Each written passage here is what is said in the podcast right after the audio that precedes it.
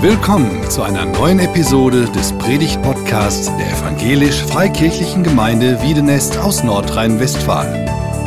Wir sind davon überzeugt, dass Gott durch Predigten redet. Wir wünschen viel Inspiration beim Hören.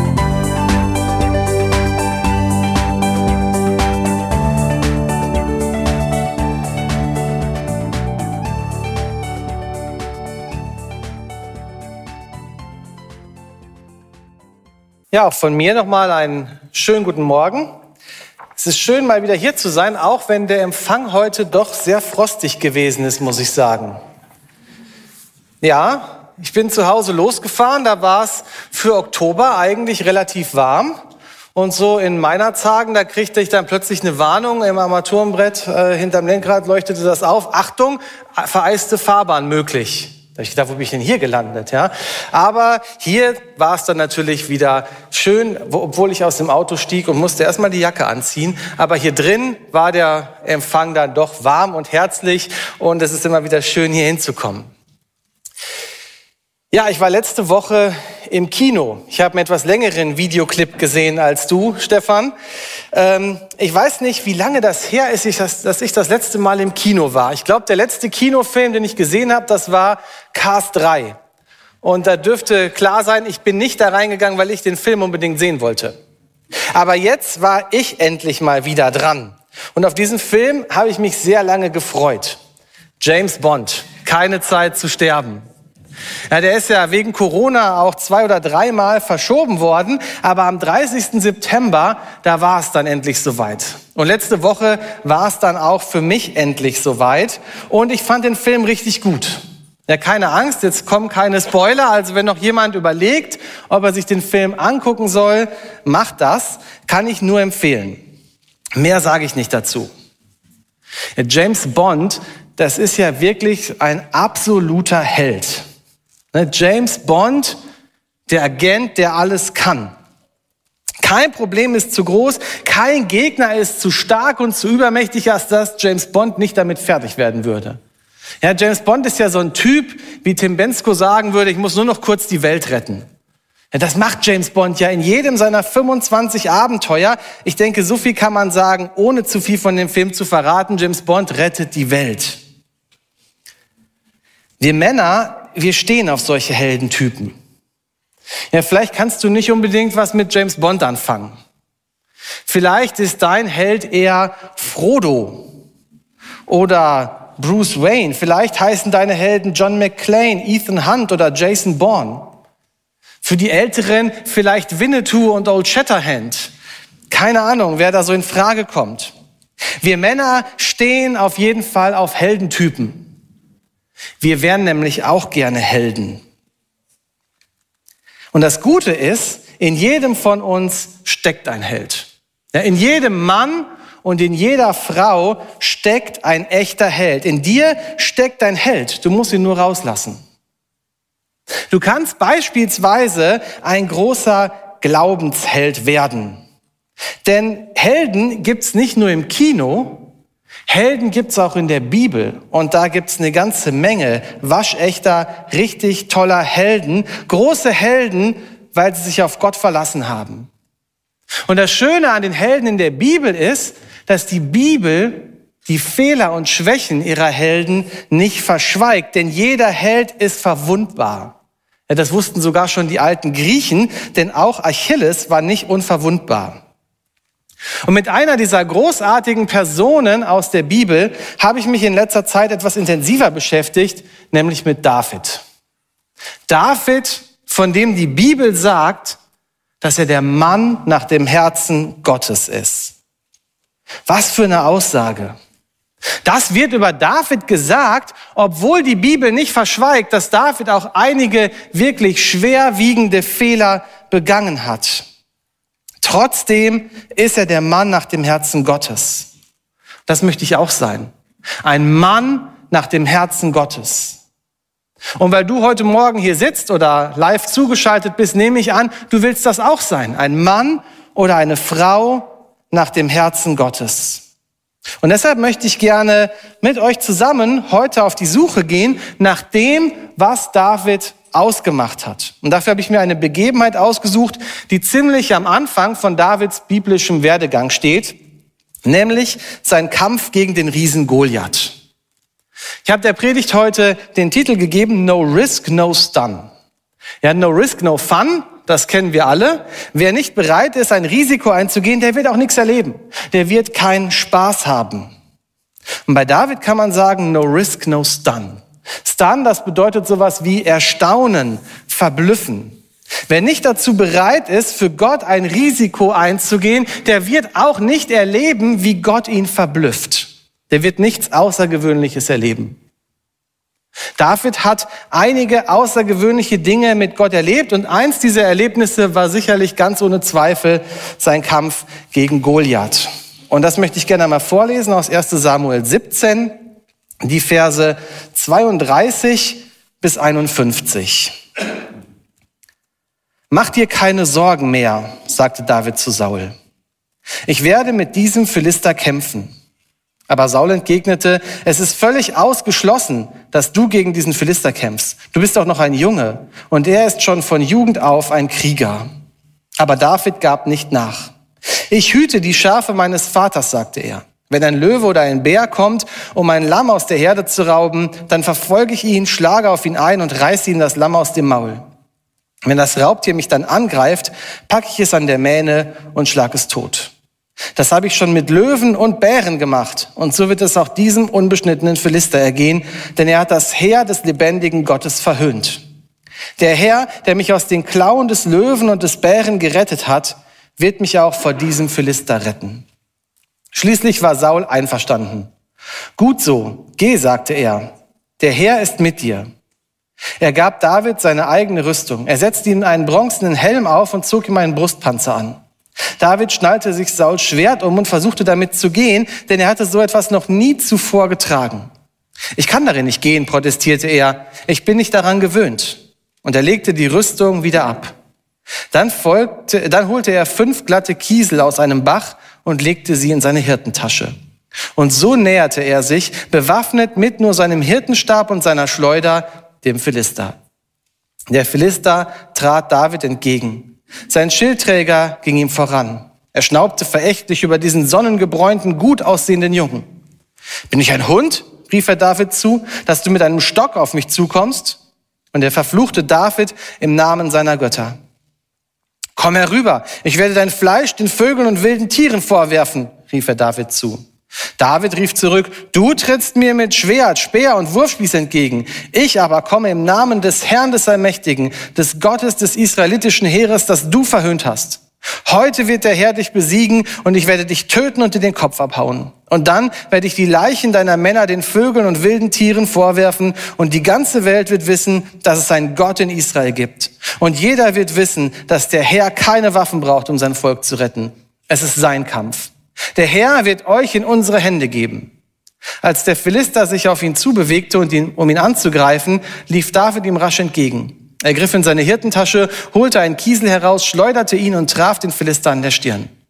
Der Stein bohrte sich in seine Stirn und er fiel mit dem Gesicht voran auf den Boden. So triumphierte David nur mit Stein und Schleuder über den Philister, besiegte und tötete ihn. Und weil er kein Schwert hatte, lief er hinüber, zog das Schwert des Philisters aus der Scheide, tötete ihn und schlug ihm den Kopf ab.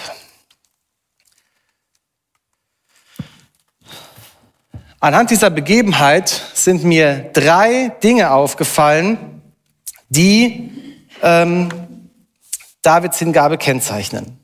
Das erste, das ist die Voraussetzung für alles, seine Motivation. Was treibt David eigentlich an?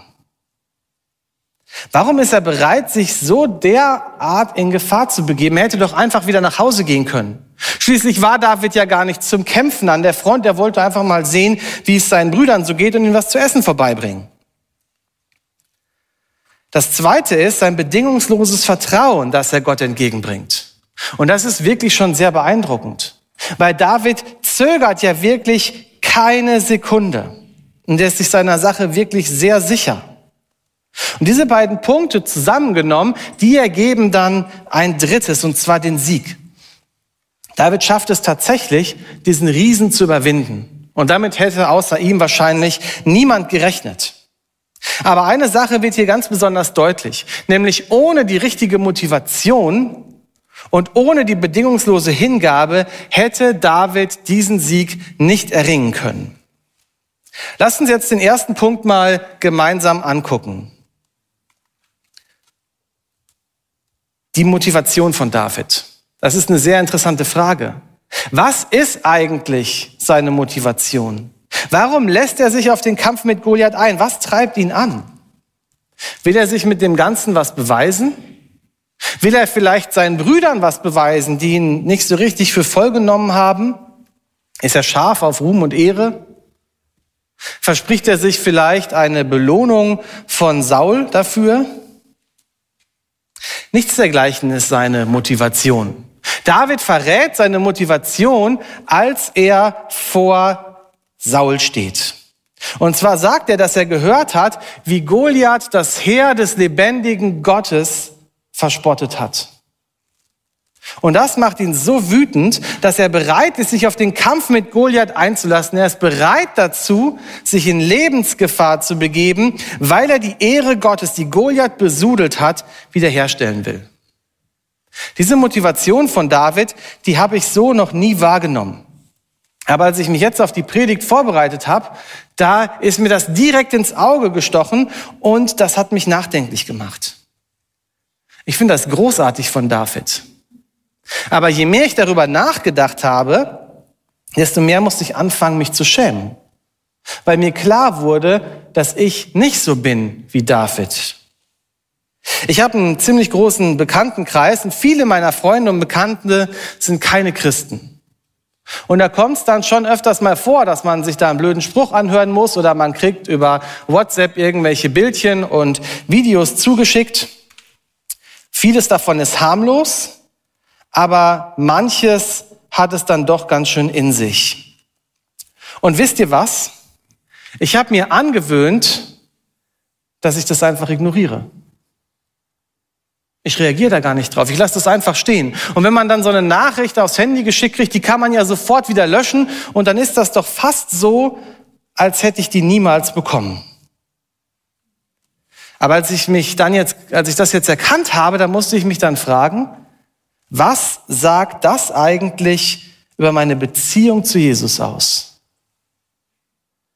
Jesus ist der Herr über mein Leben.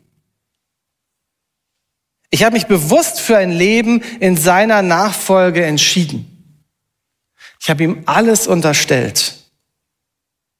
Als Nicole und ich geheiratet haben, da haben wir zum Auszug nach der Trauung nicht den Hochzeitsmarsch spielen lassen sondern das Lied Ein Leben für Gott. Ihr kennt das. Ein Leben gegeben für den Herrn der Welt. Ein Leben gegeben für das, was wirklich zählt. Ein Leben für Gott.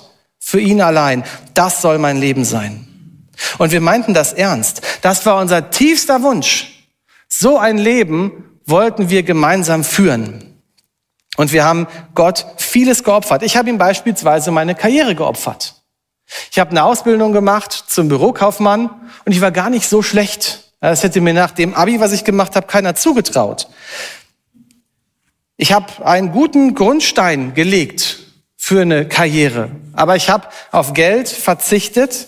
Ich bin zur Bibelschule gegangen, anschließend in den vollzeitlichen Dienst und mittlerweile bin ich seit zehn Jahren bei SAS angestellt. Und jetzt fange ich obendrein noch an, zusammen mit ein paar Christen aus unserem Ort eine Gemeinde zu gründen. Das heißt, ich opfer auch viel Zeit für Jesus.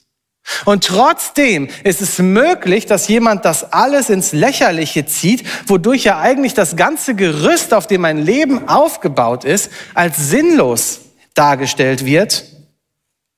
Und das kratzt mich überhaupt nicht. Was sagt das über meine Liebe zu Jesus aus? Da ist doch irgendwas nicht richtig. Wenn jemand so über Nicole reden würde, würde ich das sicherlich nicht so stehen lassen. Und wenn jemand schlecht über meine Kinder redet, dann kann ich zum Tier werden. Aber wenn es um Jesus geht, ist das okay? Das kann es doch eigentlich nicht sein. Und ich, deshalb habe ich mir vorgenommen, das ab sofort wieder näher an mich ranzulassen. Ich will das nicht länger ignorieren, sondern ich will darauf reagieren. Ich möchte dafür kämpfen, denn Jesus ist der Inhalt und der Sinn meines Lebens. Wie kann ich das dann einfach ignorieren? David konnte das nicht ignorieren.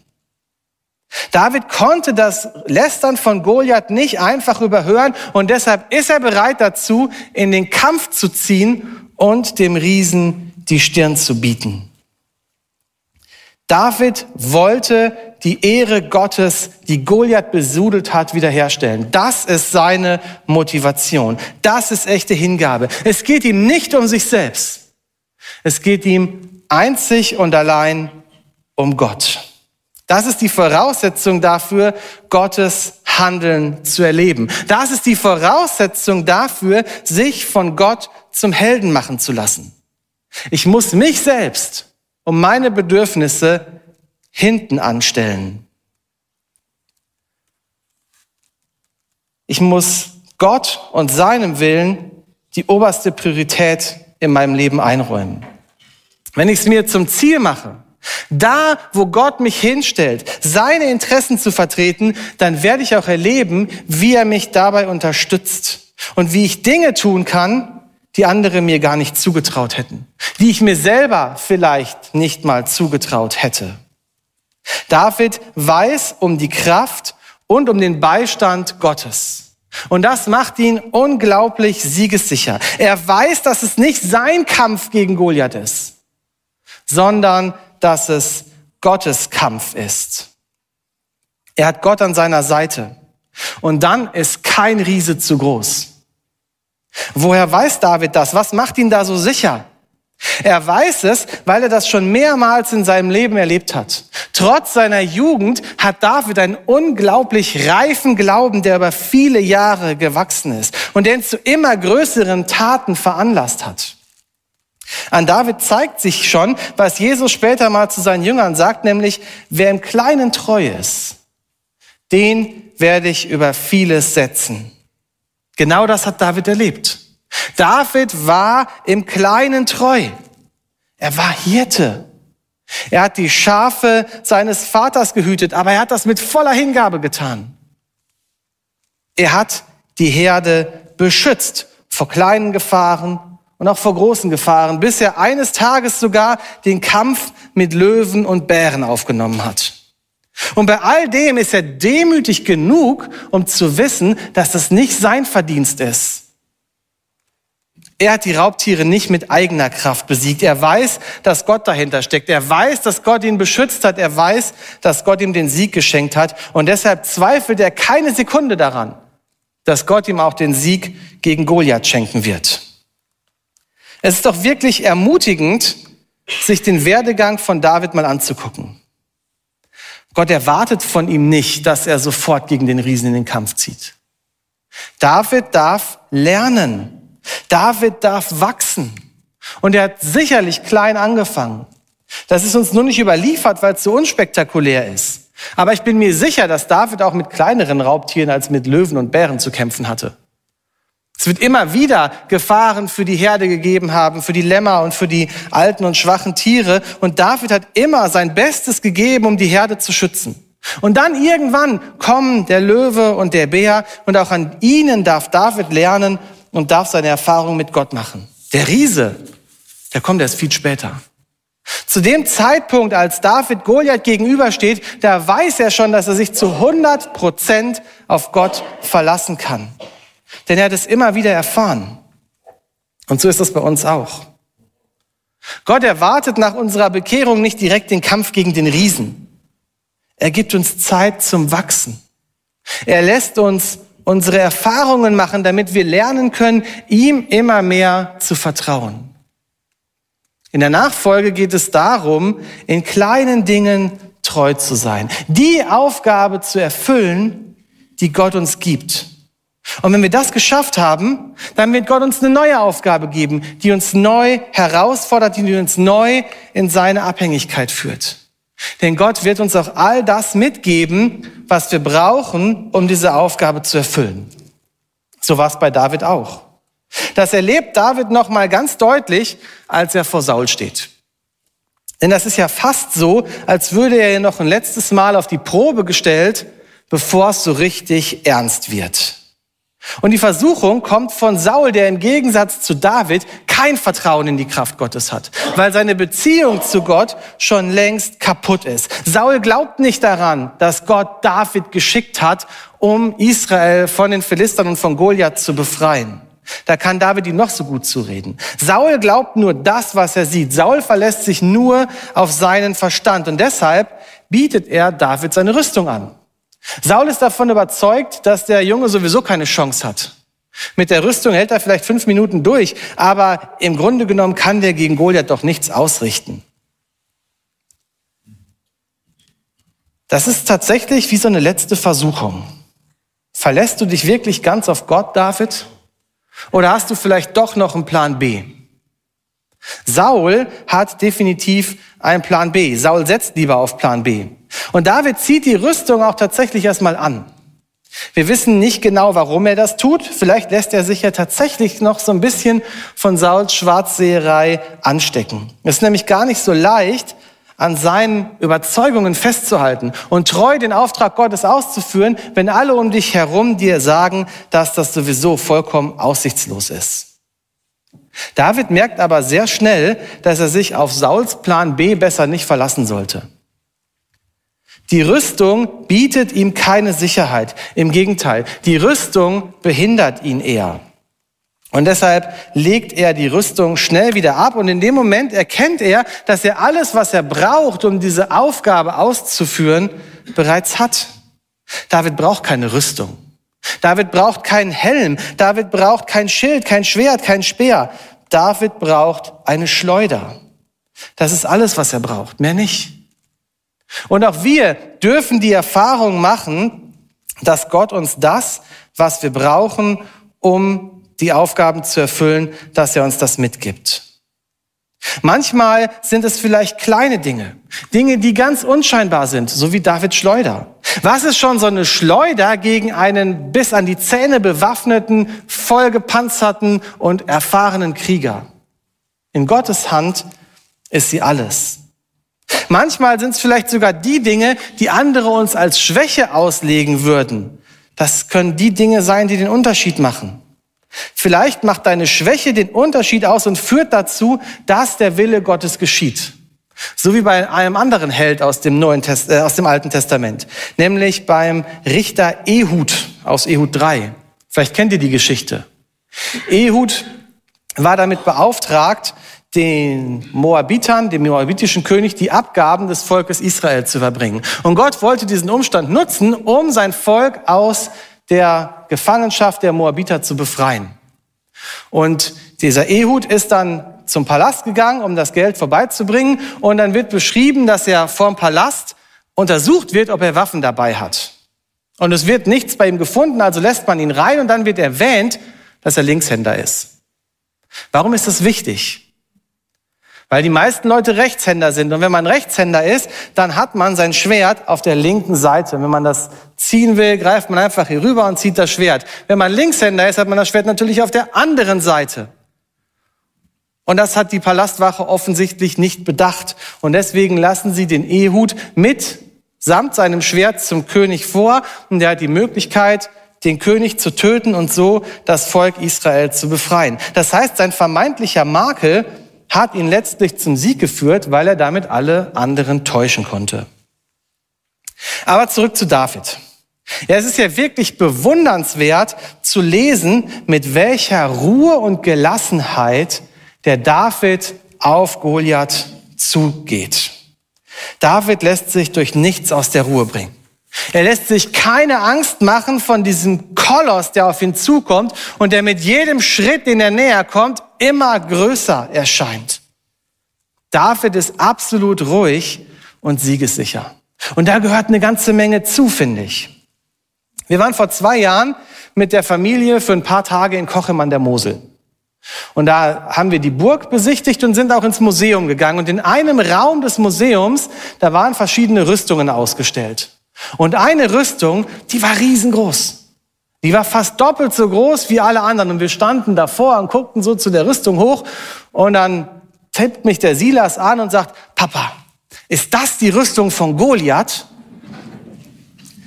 Da musste ich erst mal schmunzeln, wie ihr jetzt auch gerade. Das ist ja auch süß, so eine kindliche Frage. Aber dann habe ich gedacht, wie toll eigentlich. Ja, so werden biblische Geschichten lebendig. Und dann standen wir zusammen vor dieser Rüstung und haben uns diese Rüstung angeguckt und ich konnte mir das selber auch noch mal verdeutlichen, was das für David bedeutet haben muss, diesem Riesen gegenüberzustehen. Ganz schön mutig, was David da gemacht hat. Und dieses, dieser Mut, dieses couragierte Auftreten Davids und sein hundertprozentiges Vertrauen in die Kraft Gottes führen dann letztlich dazu, dass er den Sieg davontragen darf. Gott gibt den Riesen in Davids Hand. David darf erleben, dass er mit den geringen Mitteln, die er aufbringen kann, den maximalen Erfolg erzielen kann, weil Gott an seiner Seite ist. Der Riese fällt. Goliath hat überhaupt nicht die Chance, zum Problem für David zu werden. Gott lässt gar nicht zu, dass es zum Äußersten kommt. Gott belohnt David für sein grenzenloses Vertrauen. Und auch hier wird wieder deutlich, dass das, was in den Augen der Welt als Schwäche erscheint, die eigentliche Stärke ausmacht. David hat auf die Rüstung von Saul verzichtet. Dadurch ist er flink und wendig, das wäre mit der Rüstung nicht mal im Ansatz möglich gewesen. Jetzt kann er Goliath überraschen. Und die Hirtenschleuder, die im Vergleich mit den Waffen, die Goliath bei sich trägt, eigentlich eher ein Spielzeug ist, wird tatsächlich zur tödlichen Waffe. Gott ist treu und er steht zu denen, die sich ganz auf ihn verlassen und die treu seine Aufgaben erfüllen. Ich wünsche mir sehr, dass du das eine aus der Predigt mitnimmst, dass Gott denjenigen belohnt, der mit ganzer Hingabe bei der Sache ist. Gott belohnt denjenigen, der sich ganz auf ihn verlässt. Gott belohnt denjenigen, der im Kleinen treu ist, indem er ihn über Großes setzt. So wie bei, so wie bei David. Überlegt mal, den hat Gott vom Hirten zum König befördert. Was für ein Aufstieg. Ich möchte euch gerne ein Beispiel dafür geben, wie eine Kleinigkeit großartig belohnt wurde. Ich musste dabei an die Fußball-Weltmeisterschaft 1994 denken. Ist schon sehr lange her, aber das war damals wirklich was Besonderes. Deutschland war schon sehr früh aus dem Turnier ausgeschieden.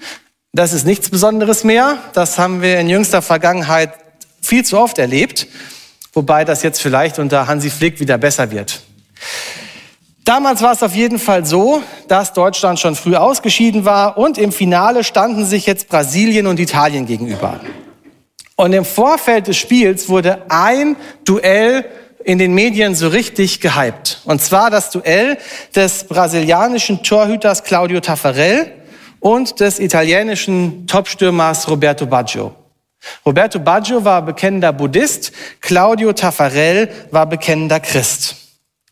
Und es kommt dann in dem Finale tatsächlich zum ultimativen Showdown. Ein Final, äh, ein Drehbuch, das hätte Hollywood nicht besser schreiben können.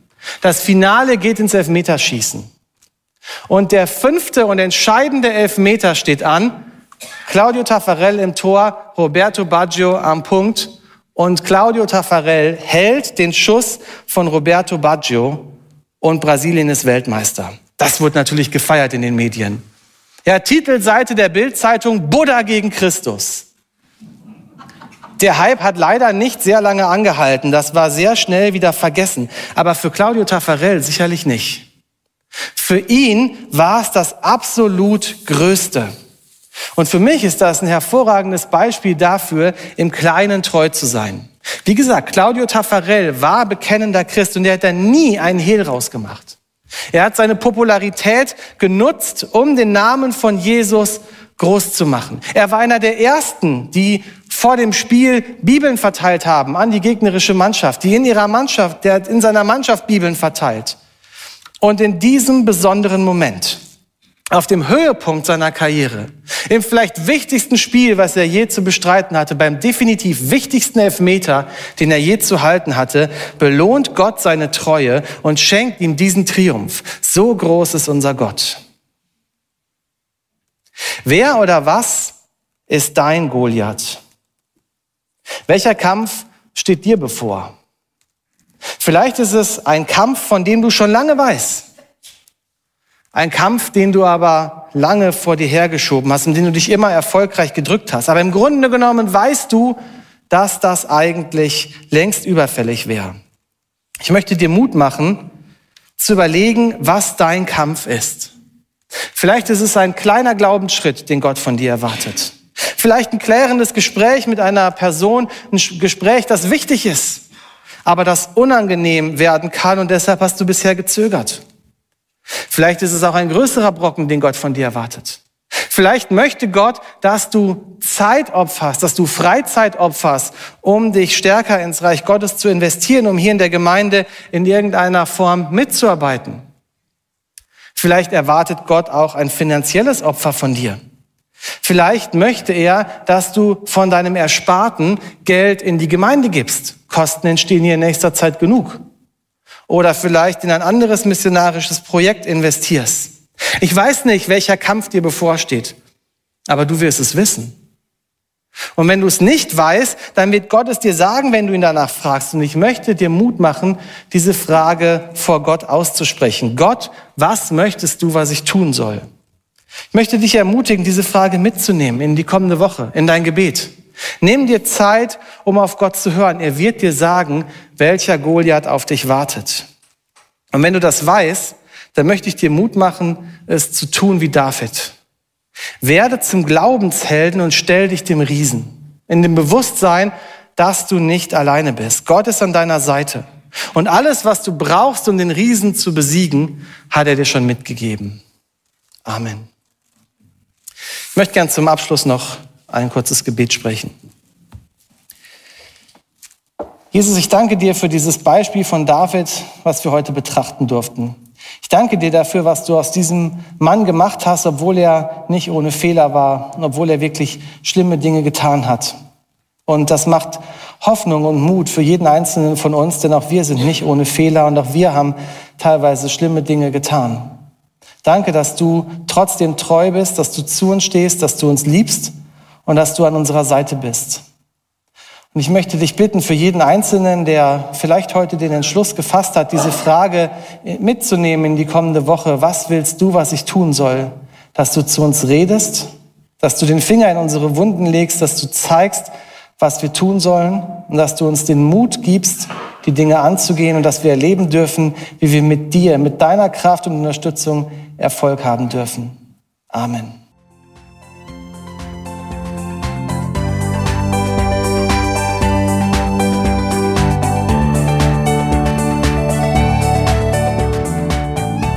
Sie hörten einen Predigt-Podcast der EFG Wiedenest. Weitere Predigten, Informationen zu Jesus Christus und zu unserer Gemeinde gibt es unter www.efg-wiedenest.de.